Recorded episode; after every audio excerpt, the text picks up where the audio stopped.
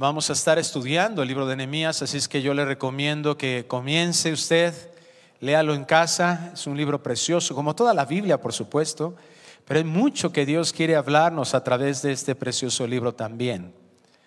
Por eso hemos titulado a esta serie La restauración. Es el tiempo en el que Dios quiere restaurar su iglesia. Ha habido mucho deterioro del pecado, hay mucho deterioro en la vida de de muchos de nosotros, de lo que ha acontecido, pero el Señor es bueno con nosotros. El Señor ha sido bueno al traernos a su redil, a traernos a su iglesia, a su familia. Dios ha sido bueno al mostrar su gracia de una forma que jamás podíamos nosotros haber imaginado tener.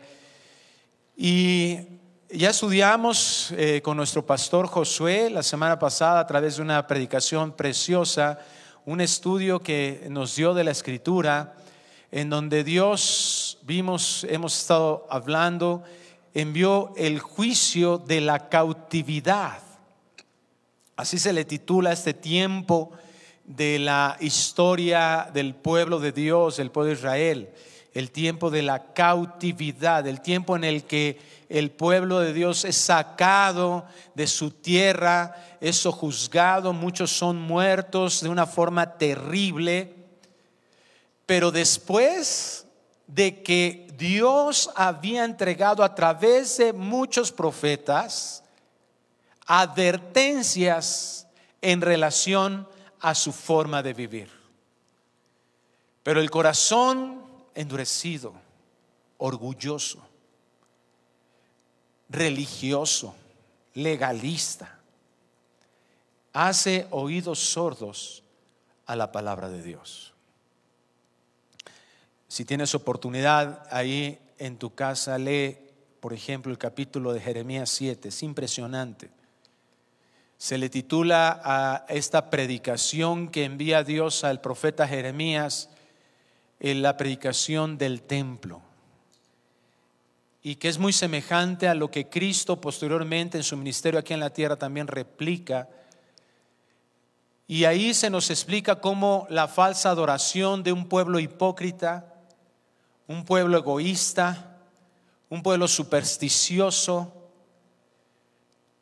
que creían que porque era un lugar donde se le llamaba casa de Dios, templo de Dios, en donde ellos hacían sus liturgias y repetían eso enfrente de él.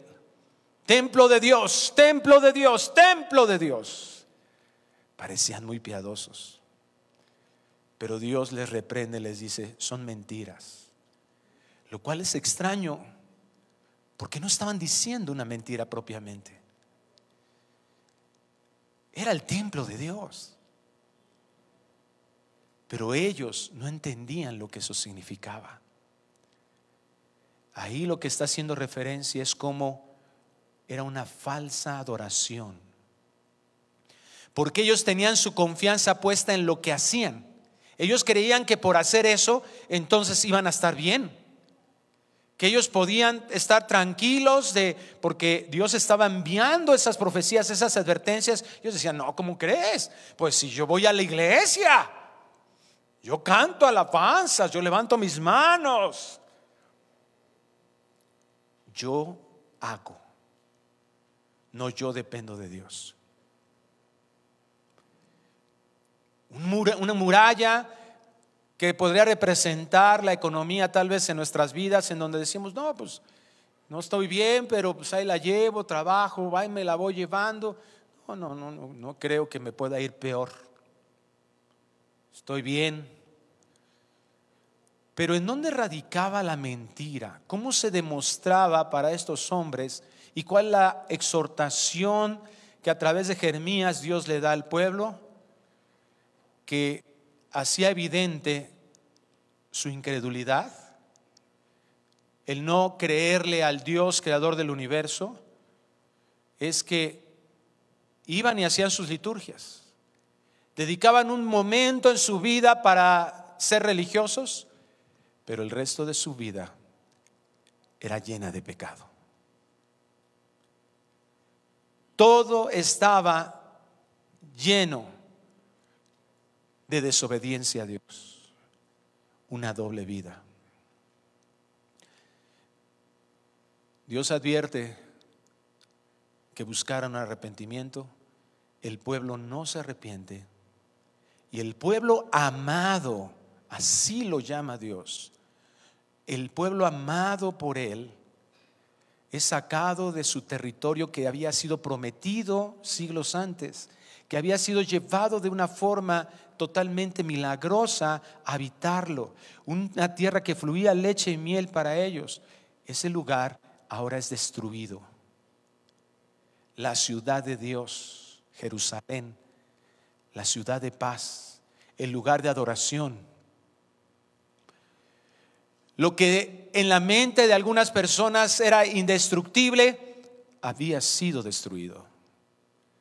Sin embargo, aún en la manifestación de la ejecución del juicio de Dios, emana la misericordia de un Dios que ama a su pueblo. y les ahora profetiza también que habrá un regreso, que es algo temporal, 70 años, 70 años que se cumplen con exactitud, una determinación, una determinación divina que se cumple al pie de la letra, pero que tenía que pasar ese tiempo. Un pueblo que no hubiera querido pasar por eso. En condiciones no deseadas, en no las mejores condiciones para nuestra mente natural, y que en medio de esas condiciones adversas, en medio de un lugar que no era suyo, en donde eran declarados esclavizados, en donde habían recibido maltrato, Dios no les consiente su circunstancia. Hermano, escucha esto, Dios nunca avala la victimización. Dios no te dice, no importa lo que estemos pasando, que pobrecito de ti. Dios no te empieza a sobar el lomo y te dice, ay, cuánto has sufrido. No. Vimos la semana pasada que el Señor les alienta, el Señor les provee de todo lo necesario para que vivan en contentamiento y en seguridad, aún en el cautiverio. Y en pleno cautiverio, la exhortación a sus hijos es, levántate de tu lamento, esfuérzate, trabaja, siendo responsable y dependiente de Dios. Porque así es como Dios quiere encontrar a sus hijos. Así es como el Señor va a traer su restauración, trabajando con diligencia, prudencia y fidelidad. Nos ponía de ejemplo el pastor Josué la semana pasada esa ilustración de Cristo, de las mujeres, de las vírgenes insensatas y las prudentes. Aquellas que se quedaron dormidas, que flojearon, no pudieron entrar a las bodas el día señalado de la liberación se cumpliría. En la forma y en el momento, tal vez para la mente humana menos esperada. Así que Israel, como lo vemos, vuelve a su territorio en tres expediciones. Vuelve a Jerusalén en tres partes que señalan cosas importantes. El regreso de Babilonia cubrió un, largo periodo de tiempo bajo líderes diferentes también que vamos a estar examinando, pero que el primero de estos regresos fue en el año 536 antes de Cristo y constó de unos 50 mil israelitas en un periodo de 21 años, donde se reconstruye y se dedica el templo. Y por eso a este periodo le llamamos el primer regreso. Y así titulado el día de hoy este tema, el primer regreso. Y vamos al libro de Esdras. Esdras capítulo 1. Vamos a estar leyendo largas porciones de la escritura, de este libro principalmente, ¿verdad? Del principio de este libro. Y yo sé que para algunos toda esta información de historia a veces resulta un poco tediosa. Y bueno, vamos a hacer dos cosas. La primera es encontrar lo valioso de la historia. A veces no nos gusta mucho porque es, es aprenderte cifras y estar oyendo eso y de repente así como que ay, te cansa un poco.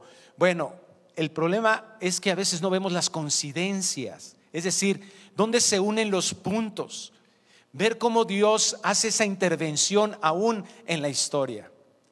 Pero si eso no te resulta totalmente eh, suficiente, entonces quiero pedirte que le pidas al hermano de junto que sea misericordioso contigo y si que te ve en algún momento abrir tu boca como, como lagarto, así, o ve que tus ojitos están eh, eh, así renunciando a estar abiertos, o de plano que, lo ve, que te ve así diciéndole al Señor que sí en todo tiempo.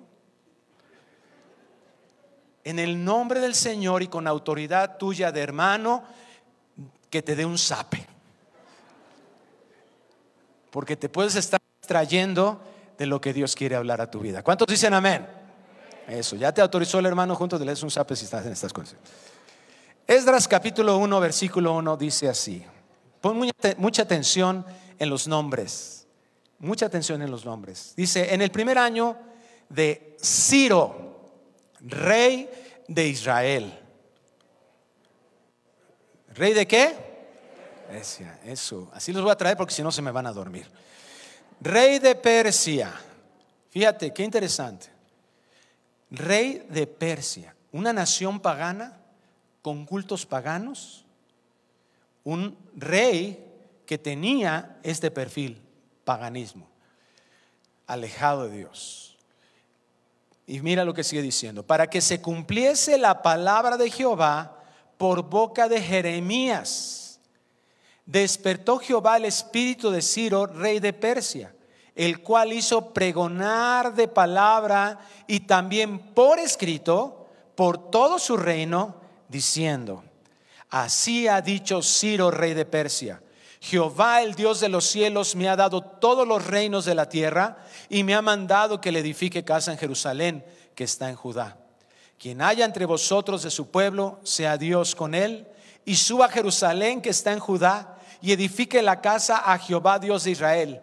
Él es el Dios, la cual está en Jerusalén.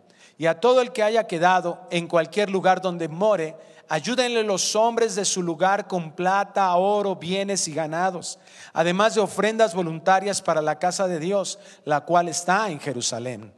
Entonces se levantaron los jefes de las casas paternas de Judá y de Benjamín y los sacerdotes y levitas, todos aquellos cuyo espíritu despertó Dios para subir a edificar la casa de Jehová, la cual está en Jerusalén. Y todos los que estaban en sus alrededores les ayudaron con plata y oro, con bienes y ganado y con cosas preciosas, además de todo lo que se ofreció voluntariamente.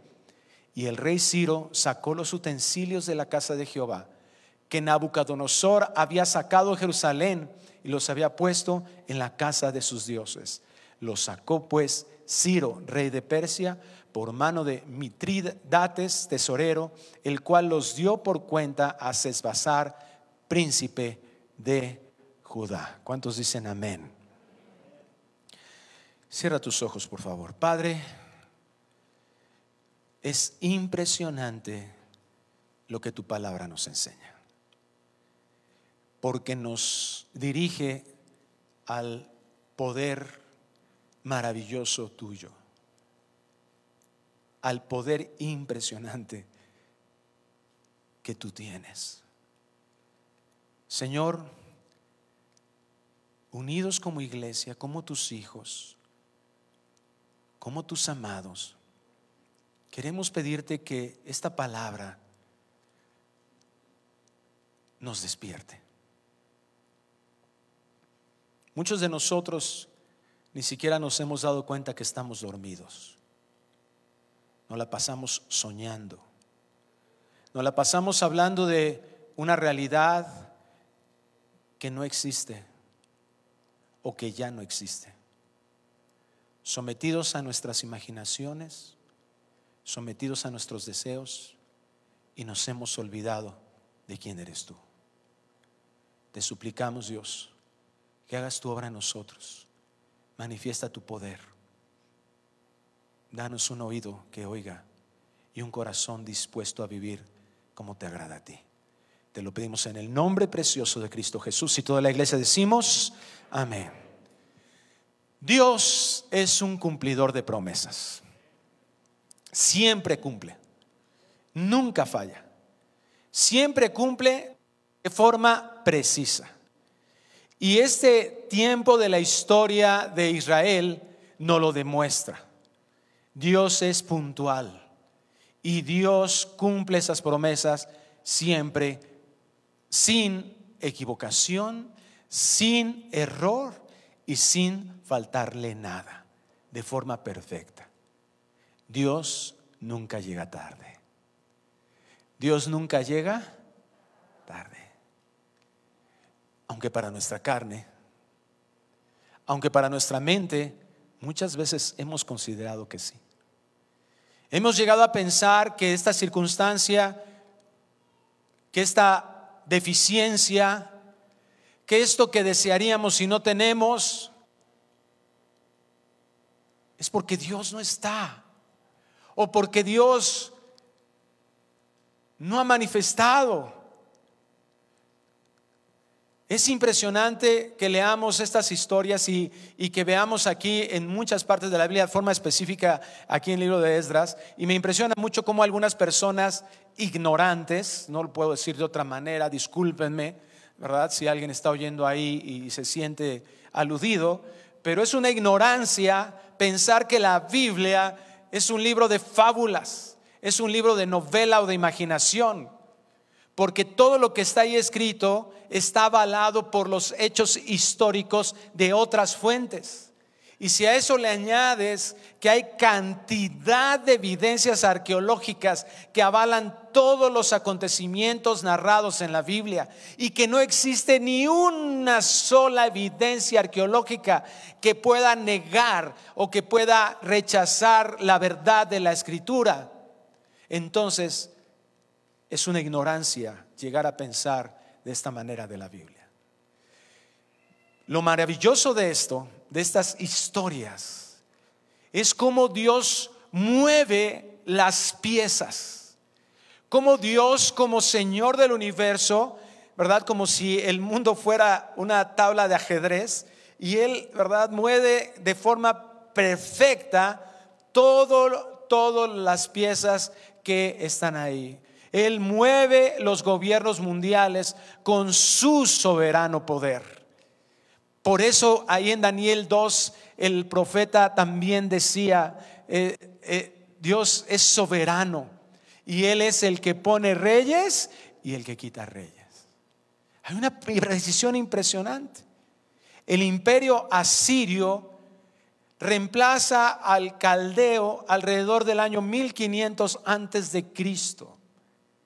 Vemos que todo esto es como el comienzo, por supuesto es toda la historia, pero ahí vamos viendo cómo Dios va figurando, va dándonos la idea de todo lo que va a acontecer y con el propósito que tiene Él. Este imperio asirio cae en el año 607 antes de Cristo, gracias a la captura de su capital Nínive por los medos y babilonios. Es tan preciso todo este movimiento que el imperio babilónico asciende a la supremacía en la historia de la humanidad de ese tiempo, exactamente en el preciso momento en el que Judá va al cautiverio.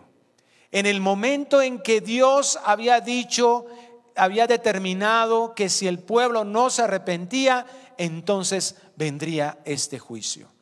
¿Por qué hablo de Judá? Porque recordemos que tiempo atrás, debido al pecado de, Salomón y a la desviación del corazón del pueblo de Israel, en su hijo Roboam divide la nación, hay una división de eh, la nación donde diez tribus se van, ¿verdad? Están en el norte y se separan del reinado y quedan solamente dos tribus. Al norte se le llama el reino de Israel y al sur el reino de Judá.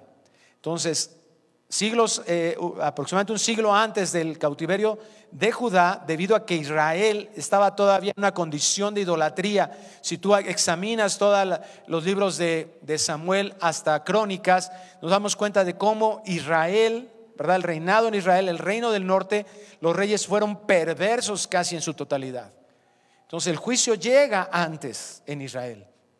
Se retrasa gracias al corazón de algunos de los reyes de Judá que amaron a Dios, algunos hicieron algunas todavía adoraciones al Señor, pero tarde o temprano el pueblo endurecido es llevado al cautiverio. De forma precisa, cuando ves también la geografía, exactamente va a la conquista a Babilonia y tienen que atravesar precisamente por la zona del territorio israelí.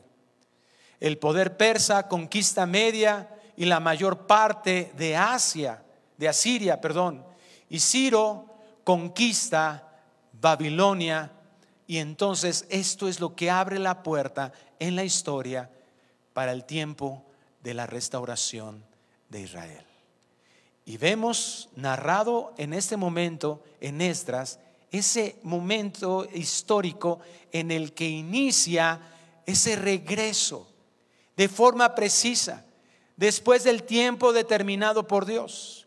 Pero hay algo que en Isaías 44, 26 quiero hacerles notar a todos ustedes, que nosotros al leer la escritura podamos admirar esa soberanía de Dios.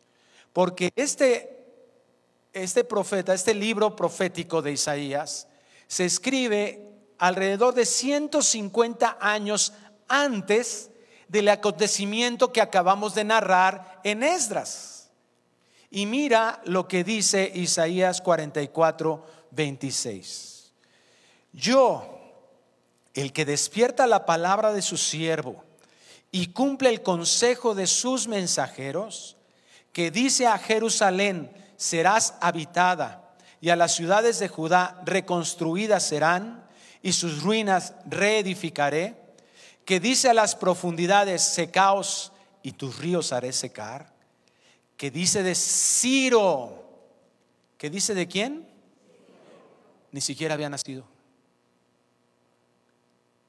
150 años antes, donde no pintaba ni siquiera históricamente que los medos podrían, ¿verdad?, conquistar Babilonia,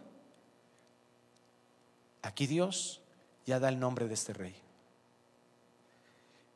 Ciro es mi pastor y cumplirá todo lo que yo quiero. Al decir a Jerusalén, serás edificada y al templo serás fundado. Muchas veces tenemos la idea que Dios va a cumplir su propósito solo con la iglesia. Tenemos la idea que Dios obra solo con sus elegidos. ¿Y qué es lo que nos está enseñando aquí el Señor? Que Dios obra en todo el universo. Se predijo el nombre de este rey y que este rey es el que iba a ser utilizado para traer de la cautividad a el pueblo de Dios. En el primer año de Ciro, rey de Persia, leímos en Esdras 1.1, para que se cumpliese la palabra de Jehová por boca de Jeremías despertó Jehová el espíritu de Ciro y entonces se pregona un edicto. Dios despierta el espíritu de este rey, pero además de todo, no tan solo Él manda un edicto para permitir que regresen, porque había una necesidad. La ciudad estaba devastada, el templo destruido, los muros caídos.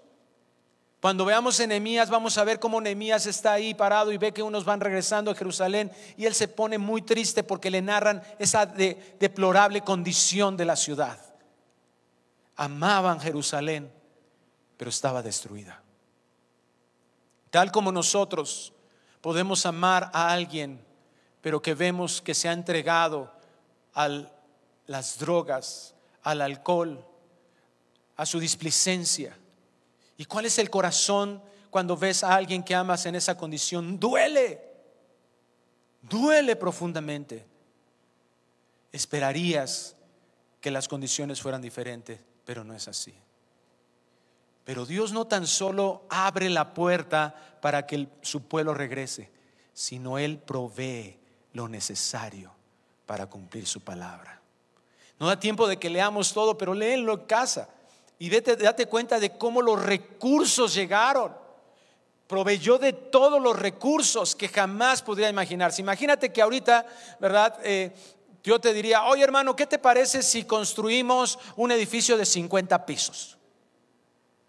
Aquí en la Ciudad de México, donde el metro cuadrado es bien barato. ¿Qué me dirías? Mm, buena idea, hermano. ¿Con qué ojos? ¿Cómo? ¿Con qué dinero? Si tú multiplicas, ¿verdad?, los metros cúbicos que existen entre para construir un edificio 50 pisos y dice, creo que por ahí andan de los 15 mil pesos eh, de construcción, multiplícalo y dices, ah, caray, más o menos me da algo, más, más o menos lo que traigo en la cartera ahorita, ¿verdad? No, está fácil. Reconstruir una ciudad, reconstruir un templo, se requería un presupuesto alto. Y Dios lo proveyó. Mira el versículo 11 cómo nos hace ver esto. Todos los utensilios de oro y de plata eran 5400. Todos los hizo llevar sesbazar con los que subieron del cautiverio de Babilonia a Jerusalén. Dios es fiel. Dios proveyó de todo. Dios hizo todo lo que fuera necesario. Y tal grado de soberanía y tal grado de manifestación de poder debería de despertar algo en el pueblo de Dios. Una absoluta y diligente obediencia. Es lo que nosotros, por ejemplo, esperamos de nuestros hijos, ¿cierto? Desde que llegan los hijos, es mucho trabajo.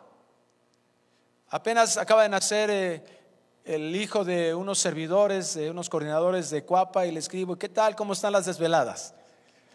Distingues a alguien que ha tenido su hijo hace pronto porque tiene ojos de osito panda, ¿no?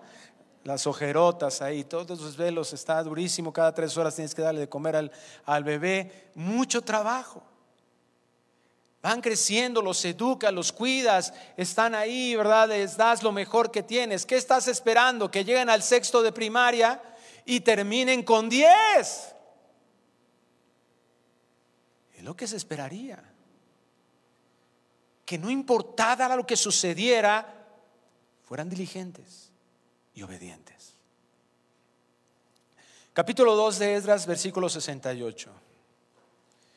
Y algunos de los jefes de casas paternas, cuando vinieron a la casa de Jehová que estaba en Jerusalén, hicieron ofrendas voluntarias para la casa de Dios. Fíjate, el pueblo de Dios obedeció. Qué, qué lindo, qué hermoso.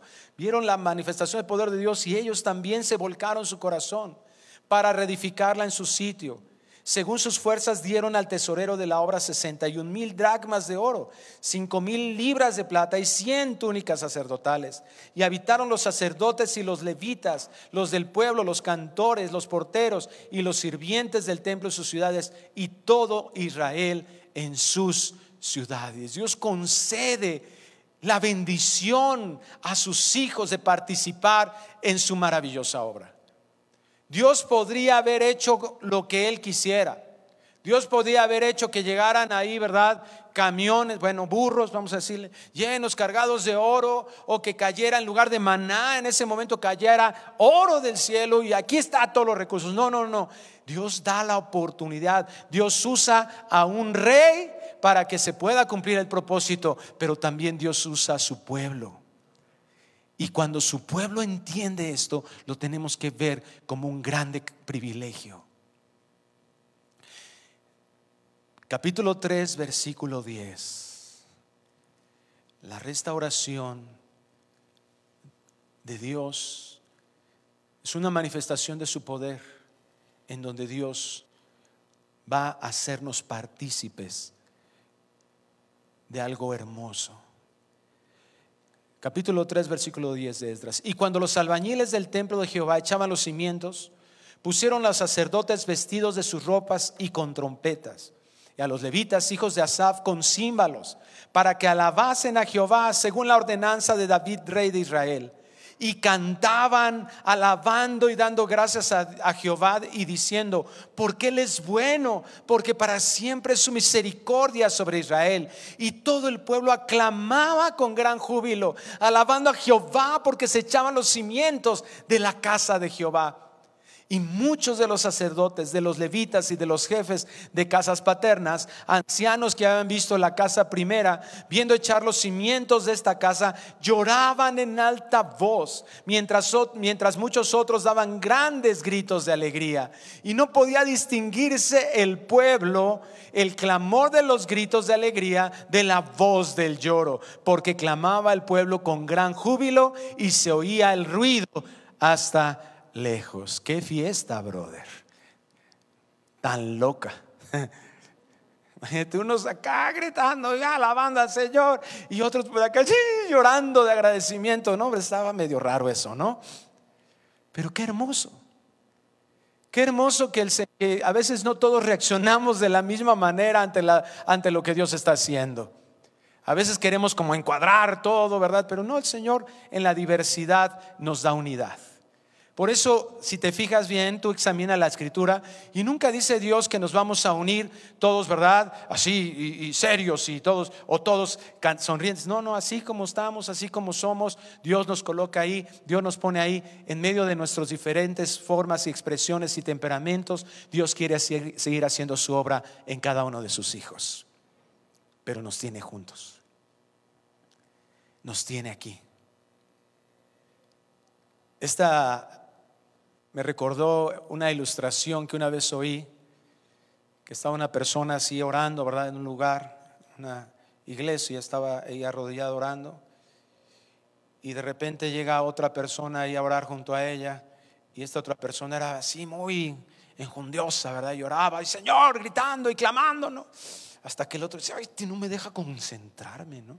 Y voltea y le dice, oiga, ya, cállese, es que Dios no está sordo. Y volteaste y le dice, pues tampoco está neurótico. No todos reaccionamos igual. No todos vamos a ver las cosas tal vez, pero tenemos la guía de su palabra. Yo le decía a un hermano, ¿verdad? Hace rato que pasó aquí a consejería, decía, mira, si algo tenemos nosotros que nos va a dirigir y ahí sí ya no nos podemos hacer para un lado, es la palabra de Dios, a esa le tenemos que hacer caso. Pero hay cosas que a veces no son tan, son, no son relevantes, son secundarias. Y ahí nos tenemos que amar. Y bueno, a ti te gusta así, está bien. No te gusta danzar, bueno, de lo que te estás perdiendo. Pero yo tengo que esperar a que Dios haga una obra en tu corazón. Vemos aquí a un pueblo de Dios que obedeció, que estaba emocionado de ver la obra de Dios y comenzaron bien. Comenzar es bien, es bueno, pero es muy importante perseverar. Es muy importante permanecer. En el capítulo 4, versículo 4, comenzamos a ver la parte triste de la historia. Pero el pueblo de la tierra, bueno, lea también todo el pasaje, repito, por tiempo no, no, no nos da oportunidad, pero desde que inicia la obra hay oposición, hay envidiosos.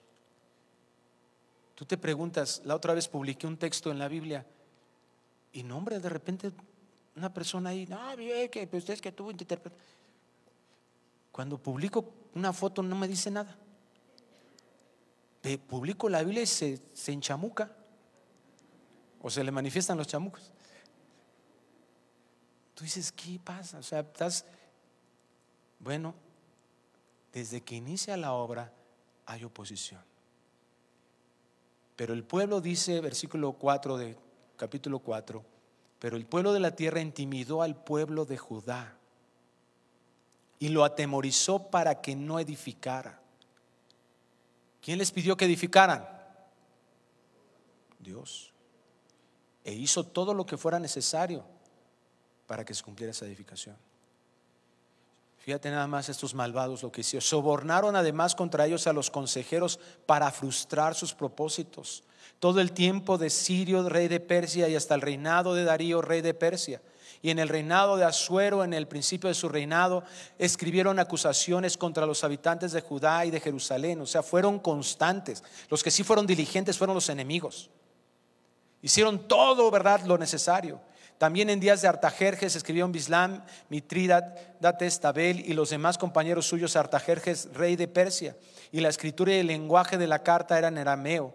Reún, canciller, y Simsai, secretario, escribieron una carta contra Jerusalén al rey Artajerjes. Qué bueno que Dios nos diga y nos enseñe esto. Y nos los enseña una y otra vez. Dios no promete una vida sin oposición para sus hijos. Y ese es el golpe más fuerte a nuestro egocentrismo. Y este es el golpe más fuerte al orgullo, porque yo no quiero eso. ¿Por qué? ¿Por qué si ahora estoy haciendo la voluntad de Dios? Ahora sí me paré todos los días a hacerle desayunar a mi esposa y de todas maneras no se me sujeta, nada más está con sujeta. ¿Por qué ahora sí ya estoy tratando de ordenar mis gastos, estoy pagando mis deudas y parece que se viene peor? Nunca vas a encontrar en la Biblia que te diga, mira, cuando vengas y seas mi hijo, camino de pétalos de rosa. No, Señor. Ahora, ¿por qué? Porque en esta oposición es probado el corazón. Porque nuestra tendencia es a creer que si empezamos bien, me puedo tirar a la hamaca. Si ya decidí salir de ese pecado, entonces pues ya, ya estoy bien, ¿no? Y hay tantas cosas en el corazón que no nos hemos dado cuenta. El pecado en el corazón humano es terrible y nosotros lo tratamos como si fuera algo bueno. Nos hemos dejado engañar por esta corriente humanista que nos ha hecho pensar, no, si tú eres bueno, tú eres bueno. ¿Cuál es la evidencia de eso bueno? ¿Qué de lo que estás haciendo está glorificando a Dios? ¿Qué de eso está dándole la honra, la gloria a Dios? ¿Cuántas cosas en tu día están hechas con el propósito que Dios sea reconocido como Dios y Señor del universo cada día de tu vida?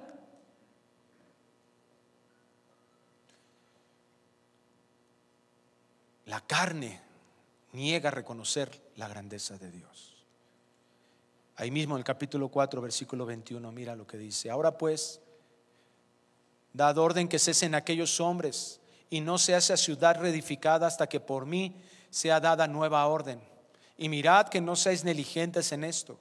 ¿Por qué habrá de crecer el daño en perjuicio de los reyes? Entonces, cuando la copia de la carta del rey Artajerjes fue leída delante de Rehum y de Simsai, secretario y sus compañeros, fueron apresuradamente a Jerusalén a los judíos y les hicieron cesar con poder y violencia entonces cesó la obra de la casa de Dios que estaba en Jerusalén y quedó suspendida hasta el año segundo del reinado de Darío, rey de Persia. Mucha oposición al reconstruir el templo. No pienses que Dios nos va a estar hablando acerca de la reconstrucción, acerca de la restauración. Y entonces ya con eso estamos del otro lado. Qué bueno que empecemos, pero va a requerir que permanezcamos. El trabajo se detuvo. Esta es la parte triste. Dejaron de hacerlo. Y muchos de nosotros hemos caído en la actitud de Israel en este momento histórico. Porque decimos, ya le cociné, ya le llevé flores, ya le pedí perdón, ya le juré que no le vuelvo a hablar de la forma en que le, hablaba. Y de todas maneras no quiere. Pues ya. ya hice lo que yo creía. Ya, ni modo. Pues ya. Que Dios la bendiga. Pues ya, hice lo que creí que podía hacer. No se pudo. Mira, estos se oponen. Ya. ¿Y qué hace Dios? Tienes razón, mijito. Pobrecita de ti, mi chiquitita. Ay, no, sí, estos cabezones, estos malvados, perversos. No, sí, no entiendo por qué te quieres divorciar. No, sí entiendo por qué estás abandonando tu ministerio. Sí. Vamos a Geo capítulo 1. Porque no vemos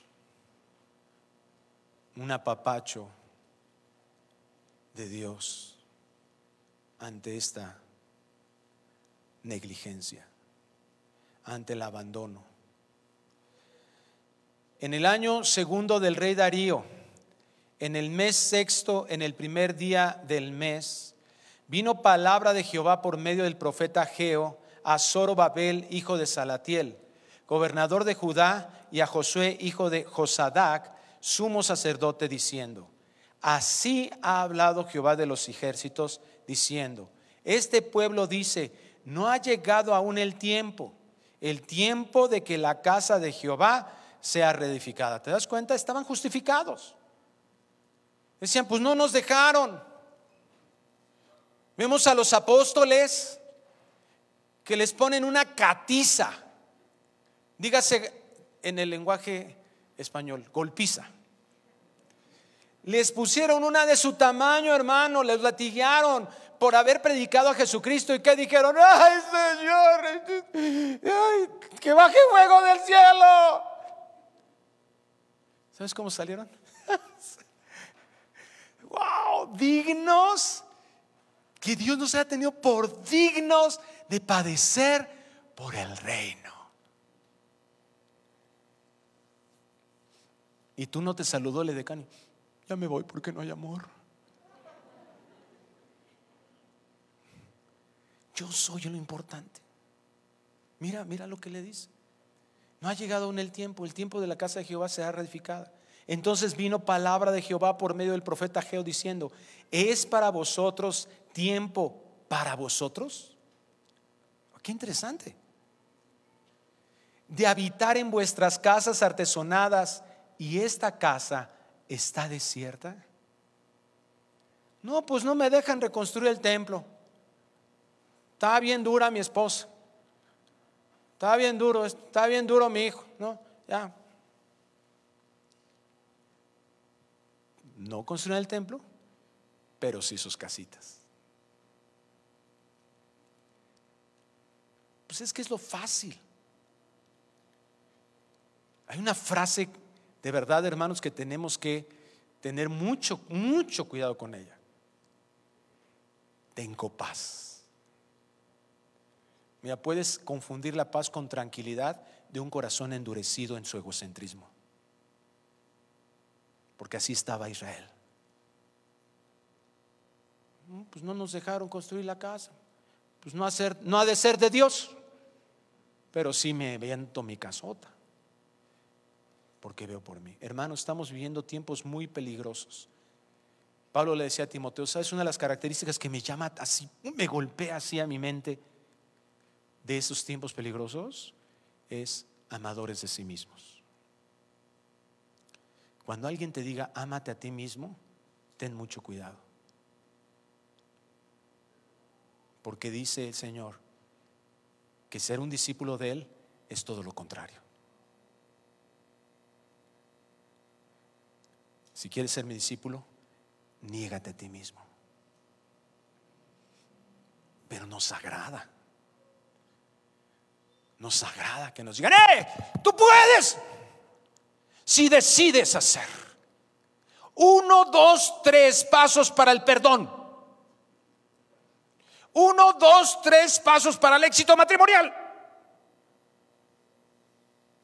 Dependiente de mí de lo que yo haga o de lo que yo no haga. y no dependientes de lo que Dios es capaz de hacer. Este es lo que evidencia. Porque mira lo que les dice el Señor, pues, versículo 5 de Ageo, el primer capítulo de Ageo, pues así ha dicho Jehová de los ejércitos. Pobrecitos de ustedes, mis hijitos. Esos cabezones malvados que los detuvieron. No, ¿qué les dice? Mira, ni habla de los enemigos, ni señala la oposición, ni señala lo que pasó. ¿Qué les dice? Medita bien sobre vuestros caminos. El problema está en ti.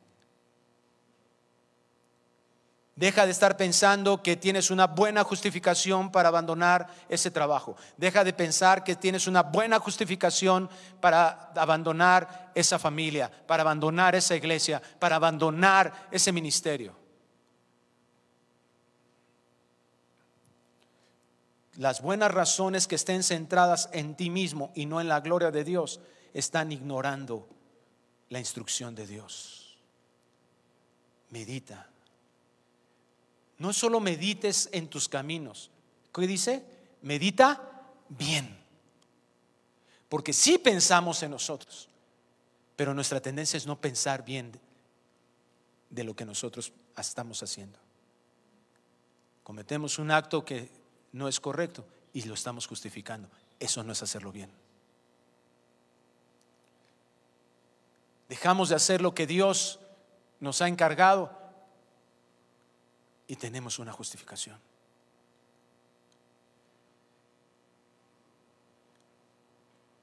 ¿Qué hicieron los apóstoles? Que no vamos a predicar de Cristo, pero ¿cómo te vas a llegar a pensar que voy a hacer eso?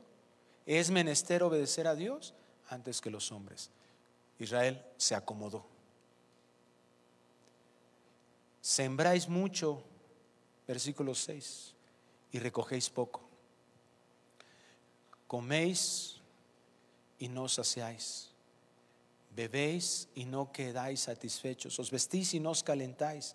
El que trabaja jornal recibe su jornal en saco roto. Así ha dicho Jehová de los ejércitos. Meditad sobre vuestros caminos. No puedes ni dormir. Y si duermes, amaneces cansado. Quieres hacer y solamente estás soñando en hacer. Los proyectos no se dan. No hay paz en la casa. No hay matrimonio que esté funcionando. ¿En dónde nos estamos reproduciendo como iglesia? Hay muchos que están pensando, ¿verdad? que está justificado, podemos llegar a pensar de esa manera, que las circunstancias son muy difíciles y estamos cansados. ¿Sabes que no? Siempre vamos a encontrar una justificación para ser egocéntricos, para ser nosotros lo primero, para ser nosotros el centro de todo. Siempre la vas a encontrar. Nuestra carne está habituada para provocar pensamientos de esta manera. ¿Quieres batallar con eso? ¿Qué dice 2 Corintios 10? Trae cautivos tus pensamientos en obediencia a Cristo. El que tú seas feliz el que tú estés satisfecho en tu forma y con lo que has aprendido en todo este en esta forma de vivir alejado de Dios es una falacia. No es lo más importante. Subid al monte y traed madera y reedificad la casa y pondré en ella mi voluntad y seré glorificado, ha dicho Jehová.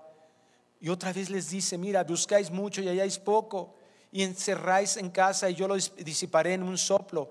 ¿Por qué dice Jehová de los ejércitos? Por cuanto mi casa está desierta y cada uno de vosotros corre a su propia casa. Siempre, siempre vamos a encontrar un pensamiento que niegue la instrucción de Dios. Mira hermano, se los he dicho yo antes en otras predicaciones. Solo hay un lugar en el trono del corazón. Y si no está Dios, es porque estamos nosotros. No hay mixtura. No hay que arremángate para allá. No, eso no es posible. Si no está Dios en dominio completo, es porque estamos nosotros. Y eso es peligrosísimo. Porque tal vez estamos como antes.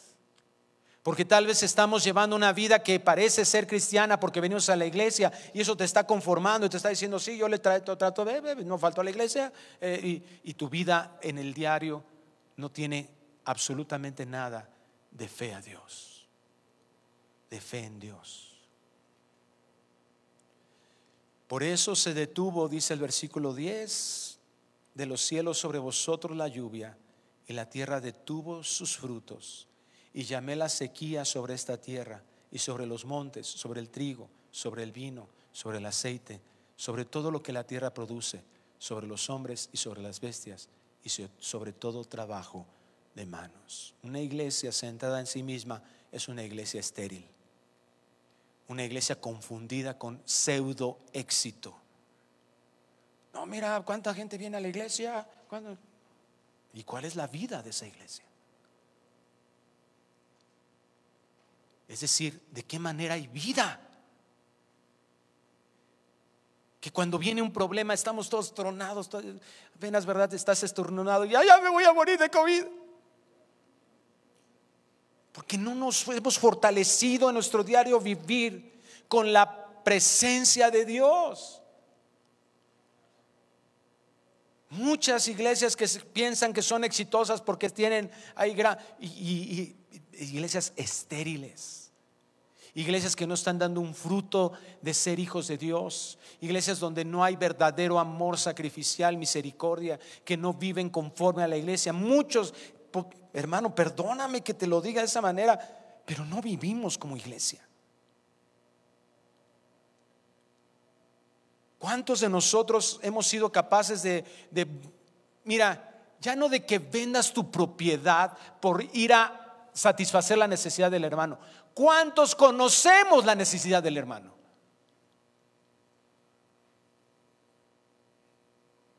¿Cuántos de nosotros estamos ocupados en vivir en justicia, en mostrar misericordia? Está primero qué coche me voy a comprar o qué, con qué coche he soñado. Está primero que la necesidad de alguien que está alrededor de mí. ¿Cuándo fue la última vez o cuándo has ido tú a visitar a un hermano enfermo? Ni siquiera te enteraste que estuvo en el hospital. No, pastor, es que es hospital COVID.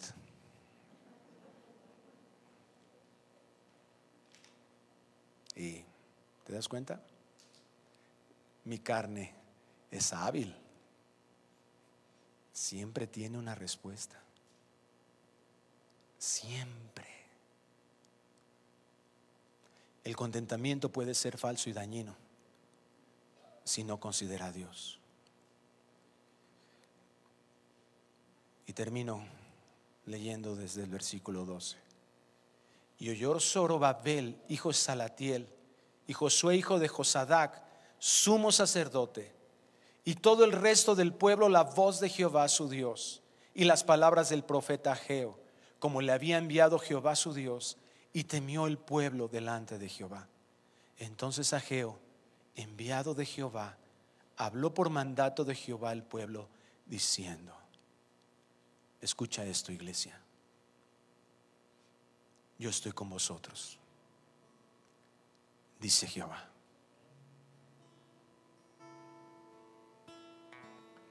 Si hay alguien fiel en este lugar, es Dios.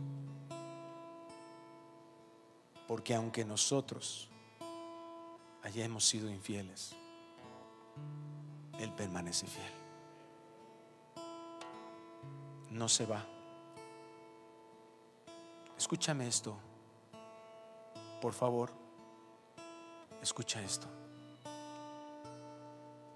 Nunca se ha ido. Es imposible. Nunca se ha ido. Y no los está recordando. Yo estoy con vosotros Y aquí está la gracia de Dios.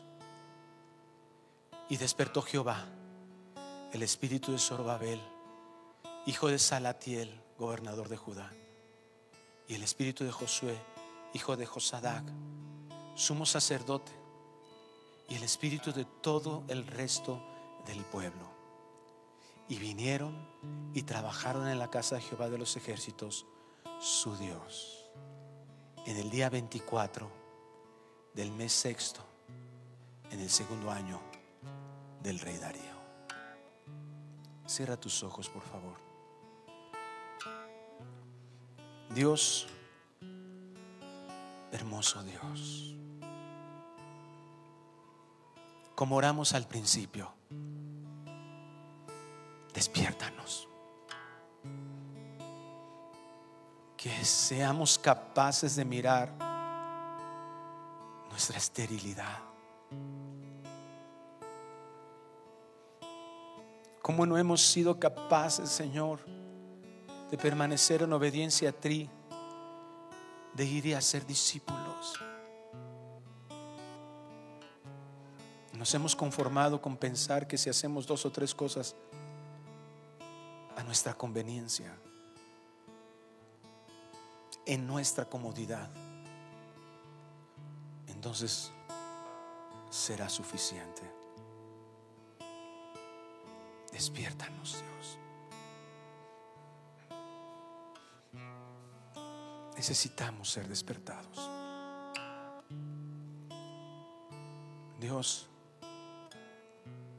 permite que, así como Israel restauró su adoración,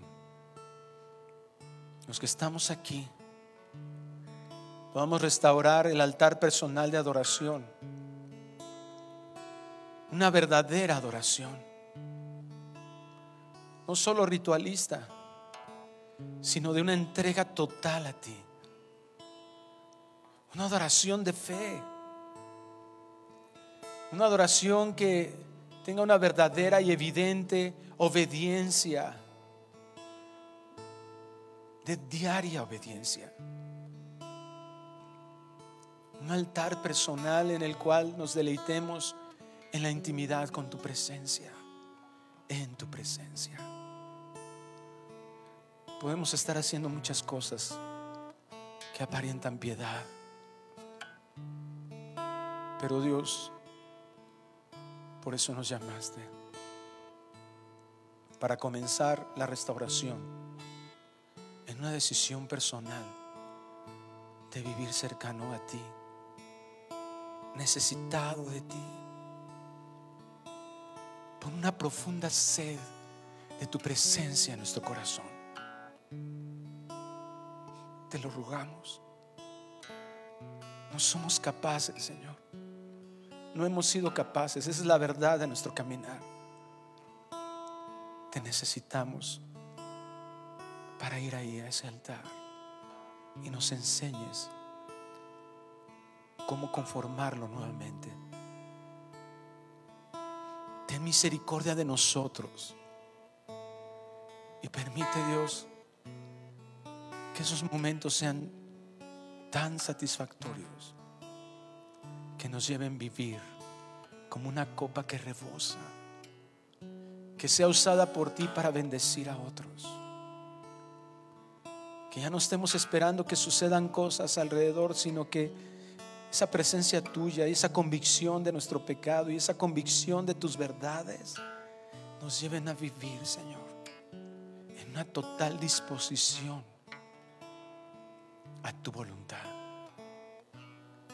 Y aún en la oposición, aún, Señor, cuando seamos perseguidos,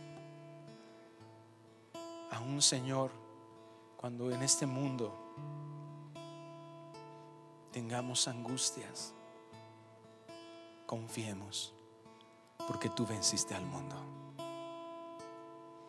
Dios, el 24 del mes sexto del año segundo de Darío, despertaste este corazón, los corazones. Concédenos que hoy, 13 de febrero del 2022, seamos despertados. Nuestros ojos sean abiertos y puestos en ti. Nuestros brazos levantados a exaltarte.